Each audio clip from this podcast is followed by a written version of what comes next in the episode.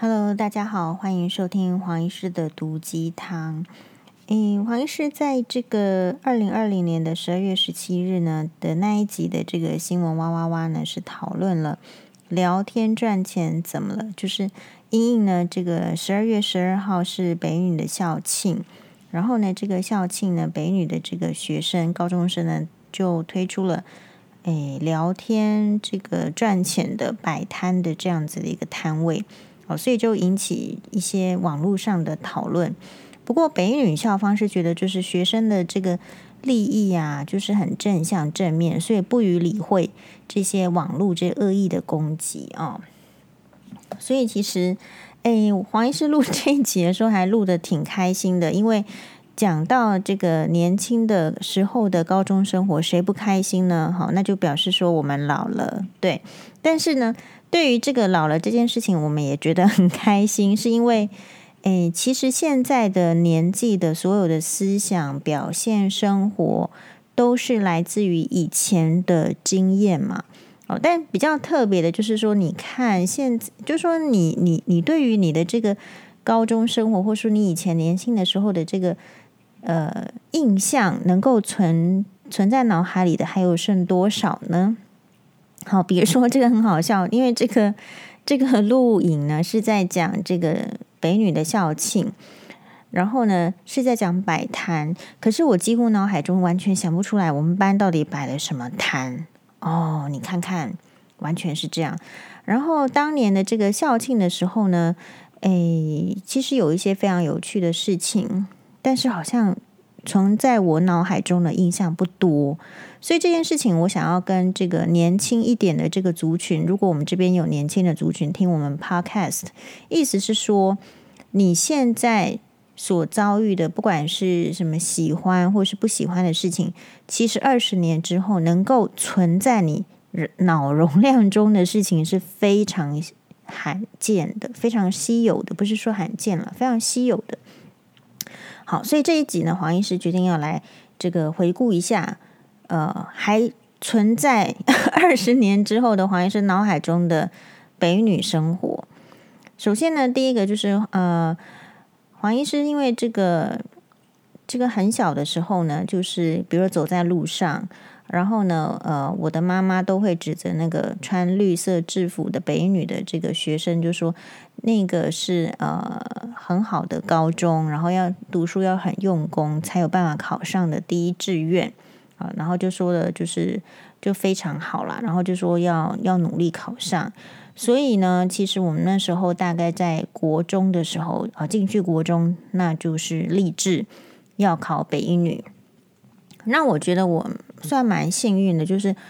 哎，我的国中成绩其实还是很不错的。那这个很不错呢，就是在这个等于是说在，在比较偏乡啦，哈，所以 我觉得我，我读的学校在台北市算是偏乡啦，因为不是明星国中啦，虽然是台北市，可是不是明星国中，好，所以，哎，你说成绩好，好像也不能。也也不是怎么一回事嘛，哈，但而且也不是每一次都第一名，反正不是第一就是第二，这样大概就是这样子的成绩。那自己比较特别的，就是说，就像是嗯，前阵子呢，这个我的小孩也特别跟我讲说，你们班上有一个同学，哈，就说什么每次老师问他都不会，都考零分，然后我还可以很开心的跟我小朋友说，考零分有怎么样吗？我也考过零分哦。然后我小孩子就回答，马上就呛我说：“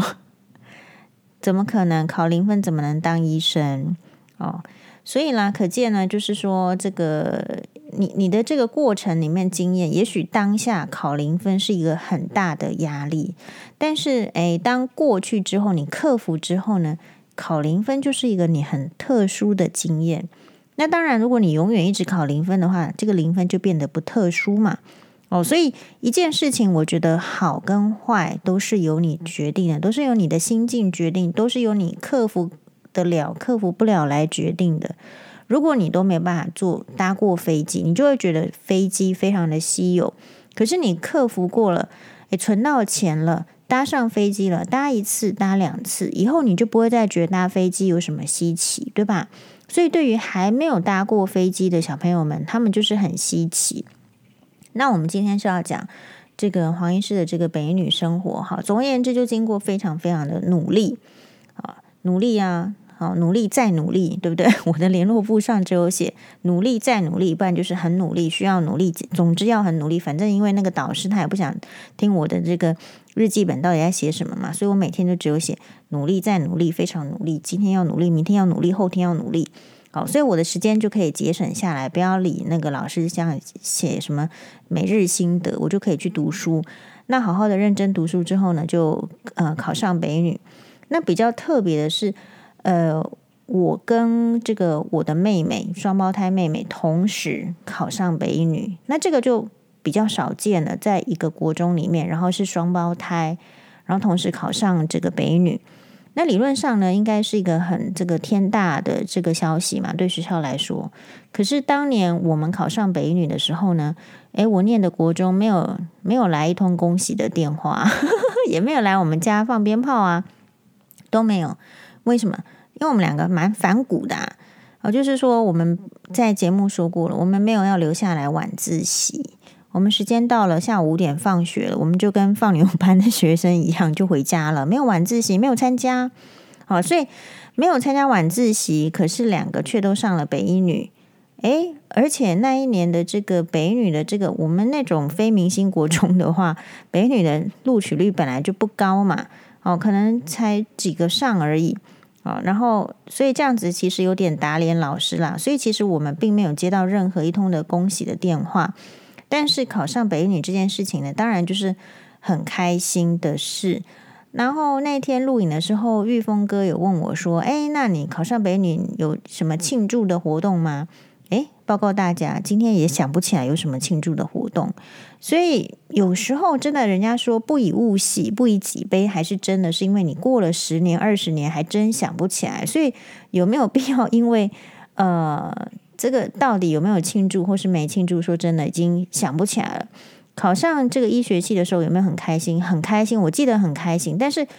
应该一定有什么庆祝活动，比如说吃什么饭啦，或者是买什么礼物。但是竟然在二十年后的 今天是都想不起来了，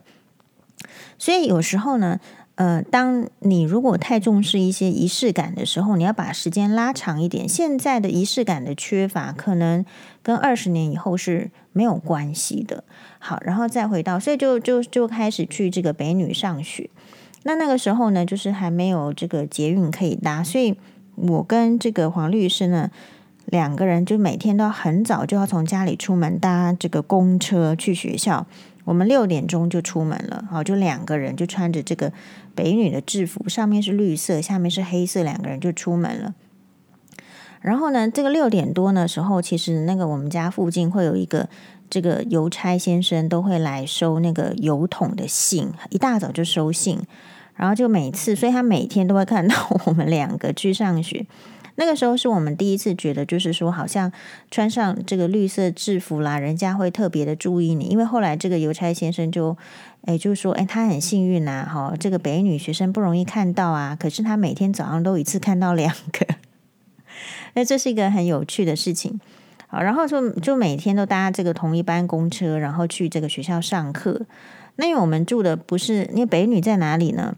北女在这个总统府旁边，在这个博爱特区里面，它旁边呢都是戒备森严的这个政府的重要的机构哦，所以呃，我们家离这个北女就要坐公车，就坐得挺远的，而坐到我觉得我到早上出门六点多出门，坐到学校，我觉得我我的印象就是我都累了。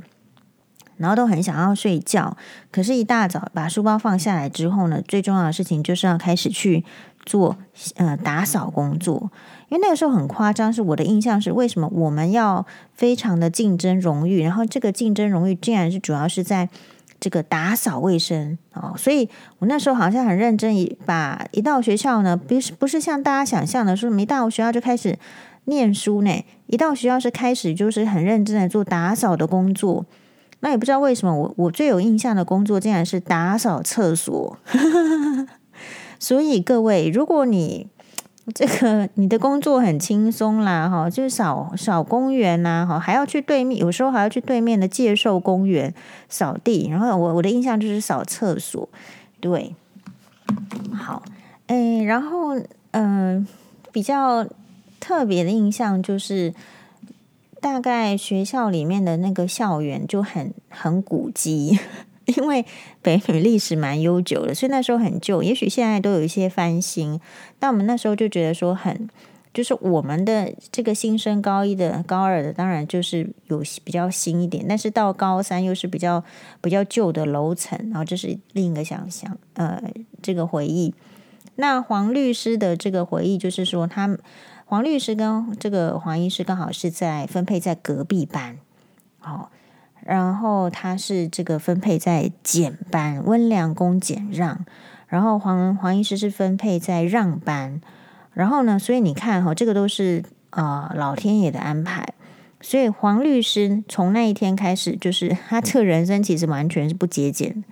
然后黄医师分配在让班，哎，其实我这个人那个该不 就是也不是很让别人的哦，这个非常有趣。那时候我们就是那个分配的班级，就是忠孝仁爱信义和平温良恭俭让礼乐射御书数，好，就是好像是这个呃《论语》还是哪哪上面的这些这些话语的这个这个班别嘛，好，所以我们就那因为是他有分类组啊，对不对？所以我们就是我我就是这三年都是让班，然后就念上去，那。第一次的这个模这个考试的印象就很深刻，因为第一次呢，黄医师第一次考这么多名次的分，这个这个成绩单拿到了。就以前呢，从从小到大好像不会拿超过五名以外的成绩。哦，再怎么就是没念书，好像别人也不会超过我，所以我才会说环境很重要。你老是在这个鸡手的话，你永远不知道牛后是什么感觉。好，所以。嗯，我觉得非常棒，是说，嗯，虽然我自己是以相当前面，因为那个时候，比如说北一女是录取，大概也许是一千一千二左右吧，我记得，就整个台北市联合区录取一千二左右。嗯、我记得，然后他一个梯次是录一个图一个梯次要去，我们要去撕那个单子，一个梯次是两百个人。其实，呃，黄医师是考在前四百名之内的。哦，就是我第二梯次就可以去撕那个单子了啦。对，所以其实我是全台北市应该就以北女的这个是考蛮前面进去的，可是进去的第一次的这个这个考试段考就给我一个很深的印象，因为我就考了三十六名。对，然后我第一次看到这个成绩单的时候，我是笑出来，我说哈，怎么会这么多？从来没有考过这样子的名次哦，所以我们就知道说。这个班级呢，我们班尚且还不是资优班的，但是哇，大家都非常的厉害，嗯。然后我们最厉害的这个同学，他叫做猪猪。猪猪呢，诶，他每一次都，我印象中就是他一定是考第一名的啊。然后如果不是他，就是另外一个同学哈。所以第一名跟第二名这种事情，跟我们都完全的绝缘。对，然后所以从那个你开始考试之后，你就知道说你考不过别人之后，我觉得这种心情就，哎，就蛮蛮蛮好的。就为什么？因为还是说这个，嗯，我我觉得为什么你会给那个学生就是一定要努力用功的压力，然后可是你自己不努力用功呢？是因为你从来没有了解过，哎，其实很努力很努力，就只能够到达某一个极限呐、你要再怎么逼他呢？那是没有用的，除非你要给他找更好的老师，然后用更好的办法。我觉得老师影响非常的大，所以嗯，这个每一个人的这个回忆不一样，所以我们那时候的回忆就是我的很很深刻的印象就是呃。我大概进去，我就是立志要考医学系的，好，因为我从小我就说过，因为我，我爸爸十岁就过世，那我们很早就是变成单亲家庭，我一直觉得，哎，为什么就是好像在医院，好替这个最后的这个爸爸穿上这个人家发一双袜子给你，说你负责把帮你这个往要往生的这个爸爸把这个袜啊袜子穿上那一瞬间，我觉得，我觉得好像。这个能做的事情好少哦，所以我想要知道说，我也要做医生，我来看看我能不能做更多的事情。好，所以其实我从，所以这个当然就是为什么我国中就努力念书，然后一定要考上北女，因为我知道一定要考上北女，我才能考上医学系。所以大概大概就是一个非常呃朴实的呃路路线，只是说我自己就是很早就知道我想要念什么科系。好，那因为我想要当医生嘛，而且我也不会怕写。好，所以嗯、这个在这个北女的这个历程中，我们就非常努力。的去念书，然后只是说很可惜的，就是北女她本身哦，她可能是因为同学的资质都太好了，所以她的学，她的这个里面的这个老师哦，其实并不是那么很盯着大家的成绩的。每一个老师都有他教学的风格，比如说数学老师啊，我们的数学老师，我曾经在节目上讲过。他呢，诶，其实他他最大的重点就是在讲他能够看多少前世今生，好，对，所以然后呢，他他大概一堂课，他也不是都讲啦，他大概就是一堂课里面，好讲他的这个呃灵魂的出窍啊，前世今生大概会讲个嗯、就是一半，然后另外一半才会再讲数学，对，然后还有就是说。嗯，可能黄律师会说他为他也记，就是说当大家都忘记数学老师是谁的时候呢，黄律师很清楚的说他的名字叫郑昭正哦，因为呢他把他的数学当掉了，所以他这辈子都记得他。好，然后呢，诶，所以然后那时候我们的这个学校呢，其实呃印象中没有卖什么好吃的东西哦，所以确实哦会会到这个隔壁的这个。诶，校园里面好像师院里面可以进去吃他们的这个餐，或者是再走远一点都有一些面摊。哦，我们那时候的兴趣就是说，诶，有一家这个面摊，它其实就在学校的附近。然后它虽然是很很看起来就是不起眼，然后看起来脏脏的，可是它的面呢，就是很大碗。然后我们每次都去吃很大碗的面，哦，所以那个时候是吃很多。对，然后那时候印象有跟这个一个这个好朋友哦，这个好朋友就是他也立志要当这个医生，要考上医学系。然后，所以我们中午的话呢，就要去一一个地方，就是中午是可以你选择在教室睡觉，或者是你就选择念书，这是随便你的。那黄律师说，他每天呢都非常犹豫，到就是虽然到底是要选择睡觉呢，还是要选择念书？好，黄律师这样表示。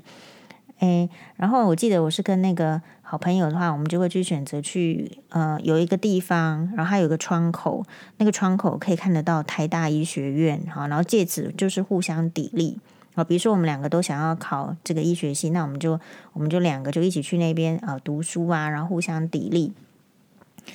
诶，然后这个就我我们对那个同学的印象就是。所以为什么我会说这个有这个宁为鸡首不为牛？哎，宁为牛后不为鸡首，是因为，呃，因为鸡首跟牛后黄医师都体体验过。然后其实我觉得，嗯、鸡首不错，可是牛后也蛮好的。对，好，